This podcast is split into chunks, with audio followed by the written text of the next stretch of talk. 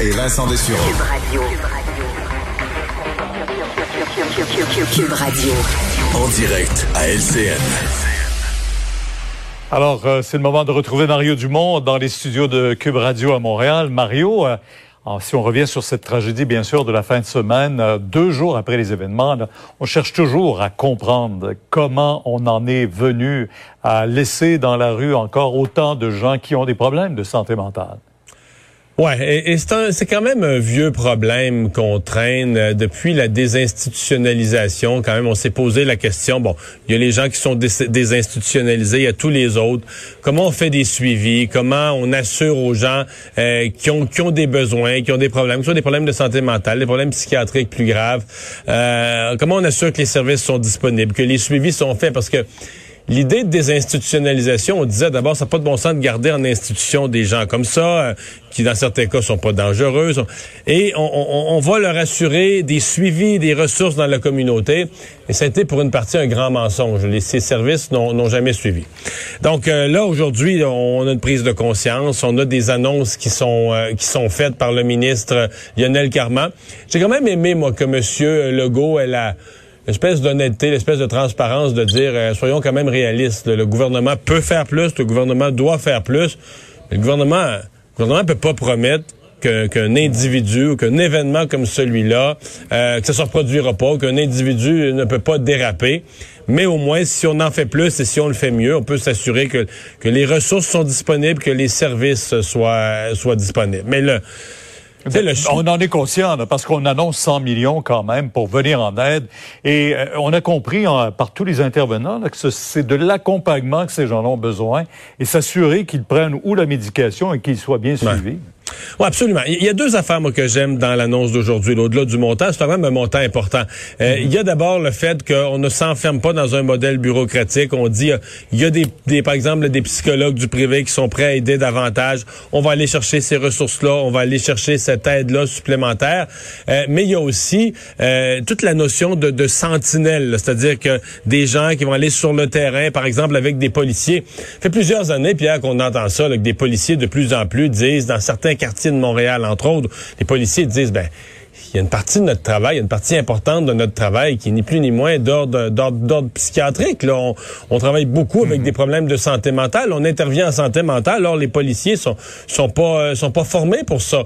Et là, euh, je pense qu'on va on va faire des équipes complémentaires. On va on va envoyer sur le terrain des ressources qui sont plus adaptés que strictement avoir le policier, bon, qui, qui trouve une personne, la personne est en crise, on l'embarque dans le char de police, on l'amène à, l'hôpital. À l'hôpital, bon, là, on calme la crise, on donne un peu de médicaments, euh, la personne ressort. Euh, il y a des gens qui font les portes tournantes comme ça, là. Service policier, petit séjour à l'hôpital, on ressort, pas plus de suivi, pas plus d'aide, oups, quelques jours, quelques semaines après, les policiers le rattrapent. C'est pas très productif. Ça coûte bien cher, c'est pas très productif, puis la personne n'est jamais prise en charge dans, dans le modèle actuel. Et, ceux qui les accompagnent très souvent sont complètement démunis eux-mêmes. En plus. Ils savent plus euh, vers qui se tourner. Sans, parler du, sans parler du risque que dans une crise plus importante, cette personne-là cause des, cause, pose des gestes qui, sont, qui deviennent irréparables. Mm-hmm. Mario, demain soir, là, on sera en émission spéciale. On commencera très prochainement pour euh, cette élection présidentielle que tout le monde attend. Est-ce que le règne de Donald Trump est sur le point de se terminer? C'est pas fait, mais c'est hautement probable, Pierre. Mais moi, je reste, je reste vraiment inquiet de cette élection ah, américaine. Tout le monde est prudent. Là. Oui, oui. D'abord, je vois l'ampleur des barricades, euh, tout ce qui se fait aux États-Unis. La Maison Blanche demain, on dit qu'on va monter des murs infranchissables. Ça va être une forteresse. Hmm. On, craint vraiment de tous les côtés. On craint la violence. Et, et on dirait que j'ai tellement de crainte au fond de moi que le président Trump euh, ne pose pas les gestes pour calmer ça. Euh, S'il devait perdre, conteste le résultat. Souvenons-nous, Pierre, il a dit, il y a déjà plusieurs mois de ça, je peux pas perdre. Mais si je perds, c'est parce que l'élection est arrangée. C'est épouvantable de dire ça. Tu te présentes, t'es en démocratie, le peuple a le dernier mot. Tu peux gagner ou tu peux perdre, c'est correct, mais sois, sois honorable, soit. Et, ça, il semble pas capable. Et là, depuis ce temps-là, Martel, c'est une autodestruction de son propre système démocratique. À dire que les élections américaines ne ah. sont pas bonnes, les gens qui votent par la pote, c'est pas valable, que ça devrait être contesté. À parler de tricherie en parlant de, du système par lequel son, son propre pays tient ses élections. Alors, comment va-t-il réagir il, il demain? traite son adversaire de corrompu. Il traite son adversaire de corrompu. Euh, il dit, bon, euh, je, je, le voyais descendre d'avion tantôt. Est-ce que normal que le président des États-Unis, pendant la campagne électorale, utilise l'appareil gouvernemental, l'Air Force One, pour faire campagne aux frais de tous les contribuables américains? C'est comme si le premier ministre euh, Trudeau décidait de faire campagne à bord de l'avion gouvernemental. Pierre, ma réponse va être simple. Rien n'est normal et c'est ce qui me fait peur pour demain soir. Suivrons ça avec beaucoup d'intérêt. Ouais. On vous retrouve euh, demain, Mario. Au revoir. Alors, euh, Alex, euh, dernier développement donc sur ce qui se passe présentement au centre de la ville de Vienne. On le rappelle, le fusillade. On était rendu tout à l'heure à parler de six, six sites différents. Est-ce que c'est confirmé ça? On est toujours à six sites différents. C'est confirmé par la police euh, de Vienne qui a confirmé tout ça. Les événements qui auraient débuté aux alentours de 8 heures le soir, heure locale. Euh, plusieurs suspects qui seraient armés avec des armes d'assaut. Un suspect qui aurait été tiré et tué par les officiers de police.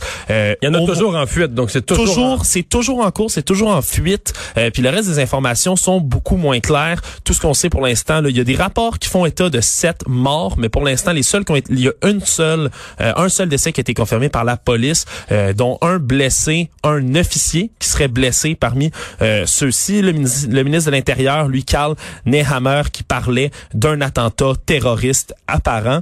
On aurait également entendu vers 21h15 une explosion, euh, mais on ne sait pas si elle aurait été déclenchée par les assaillants ou si elle n'est pas Mais il y avait même l'hypothèse, il y avait même l'hypothèse qu'il soit un assaillant qui se soit fait sauter lui-même avec une ceinture. C'est également, c'est également une hypothèse qui n'a pas été réfutée pour Et, et l'instant. l'hypothèse de prise d'otage. Il y avait un restaurant japonais en face du Hilton, au centre de la ville, où on disait ça. euh, C'est- on est toujours à l'hypothèse dans ce dans ce cas-ci, la police qui n'a pas confirmé encore euh, de dites informations. Et dans les dernières dans la dernière heure, Emmanuel Macron, le président français, qui a réagi sur Twitter en disant nous Français partageons le choc et la peine du peuple autrichien frappé ce soir par un attentat au, au cœur de sa capitale. Après la France, c'est un pays ami qui est attaqué. C'est notre Europe. Nos ennemis doivent savoir à qui ils ont affaire. Nous ne céderons rien. Donc, il continue un peu dans le même ton, la même tonalité qu'on l'avait entendu tenir depuis les quelques attentats qui ont eu lieu dans les derniers temps en France. Merci Alex, merci à vous d'avoir été là. Ben demain ce sera jour d'élection américaine. On va en parler pas mal. Soyez là 15h30.